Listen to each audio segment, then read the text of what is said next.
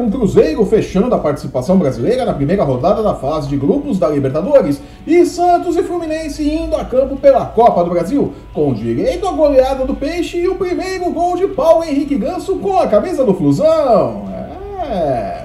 Glória a Deus. Eu sou o Flávio Soares e estas são as minhas caneladas para o ganhador.com.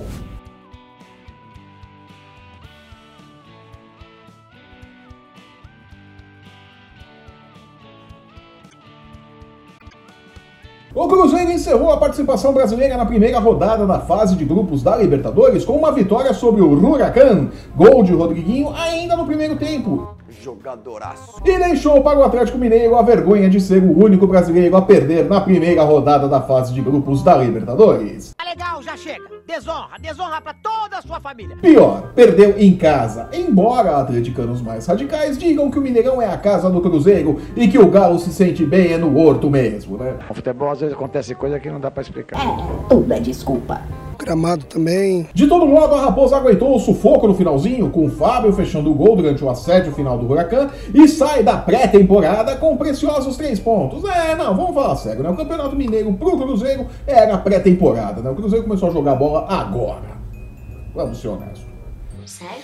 Pela Copa do Brasil, o organizado e dedicado à América de Natal não conseguiu fazer frente ao poderio Santista no Pacaembu. Com Rodrigo, Jean Mota, Soteudo e Carlos Sanches em noite inspirada, apesar do gol ridiculamente perdido de Sanches.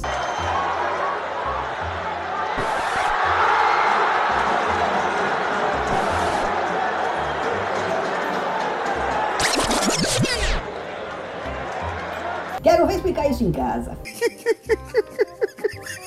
O Peixe goleou mais uma vez, fechou a partida com 24 finalizações e com os quatro gols marcados na quinta-feira diante de cerca de 8 mil torcedores. É culpa do carnaval. Olha o beija-flor aí, gente! Tem agora impressionantes 11 gols a favor e um contra em apenas dois jogos pela Copa do Brasil. É, 11 gols marcados em dois jogos.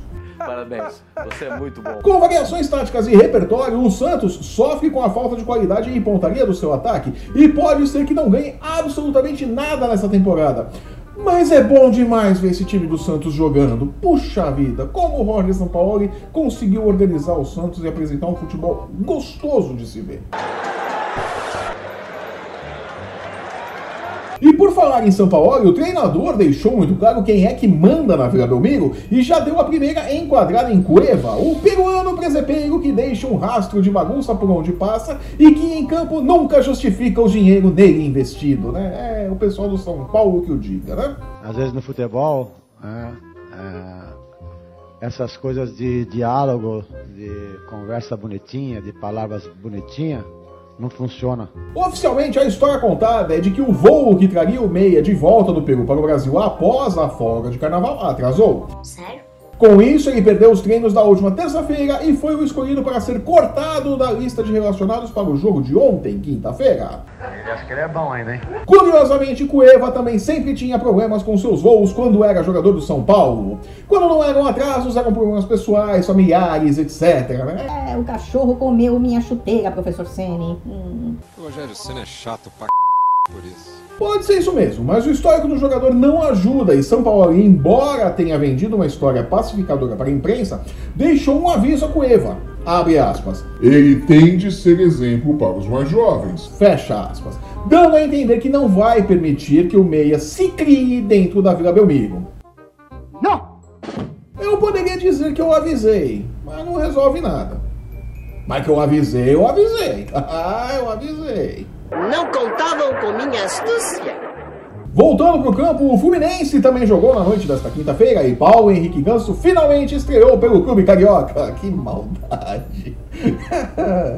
o Meia fez aquilo que dele se espera desde sua chegada às Laranjeiras, comandou o meio-campo tricolor e terminou o jogo recompensado com um gol de barriga, o terceiro dos 3 a 0 sobre o Ipiranga do Rio Grande do Sul, que mandou o Flusão para a terceira fase da competição. É, foi um golzinho assim meio xoxo, né? Fluminense, lado esquerdo. Caio Henrique na bola. Levantou, bola na pequena área. O toque pro Ganso lá dentro. Foi de barriga. Será que foi estilo Renato Gaúcho? O gol de barriga aí do Ganso. Vamos ver. Barrigão. Gomes. Mas foi gol. Vale o gol, né?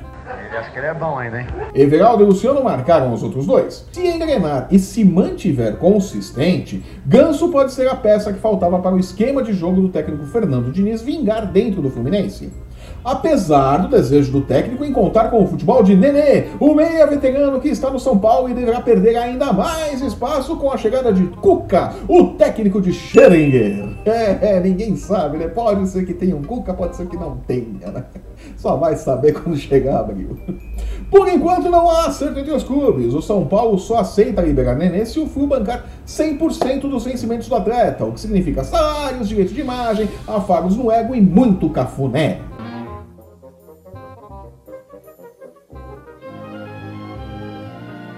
Ou se colocar alguém na troca, né? O Fluminense aí tem que botar algum jogador para jogo, né? O Fluminense disse que não para as duas propostas sugeridas pelos paulistas e se prontificou a bancar apenas metade do salário de Nenê. O negócio, por enquanto, segue amarrado. Gente, Eu, se fosse diretor do São Paulo, ligava para o presidente do Fluminense, Pedro Abad, e dizia: Ah, o negócio é o seguinte, para levar o Nenê vai ter que levar o Jusilei junto, senão não tem negócio. Resolvia dois problemas numa paulada só e pronto. Parabéns.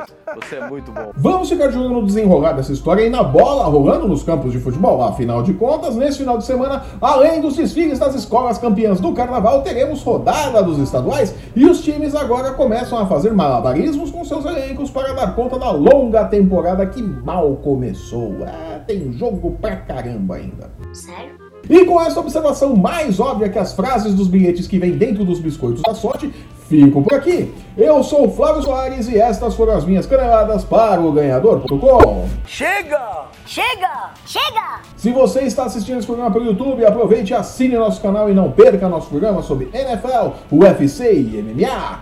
Acesse o ganhador.com e não perca um lance do seu esporte favorito e os odds das casas de apostas para as principais competições esportivas do mundo e para as chances de e contratar alguém que dê resultado positivo no time do São Paulo.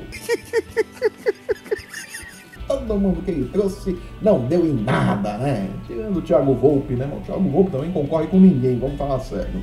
É isso mesmo, é bem claro, né? Deixe seu curtir e seu comentário e siga o ganhador no Facebook, Instagram e Twitter para não perder um lance do seu esporte favorito. Os links estão no post que acompanha este vídeo. Eu volto na próxima quarta-feira comentando os destaques do final de semana no Futebol Brazuca e os jogos do meio de semana.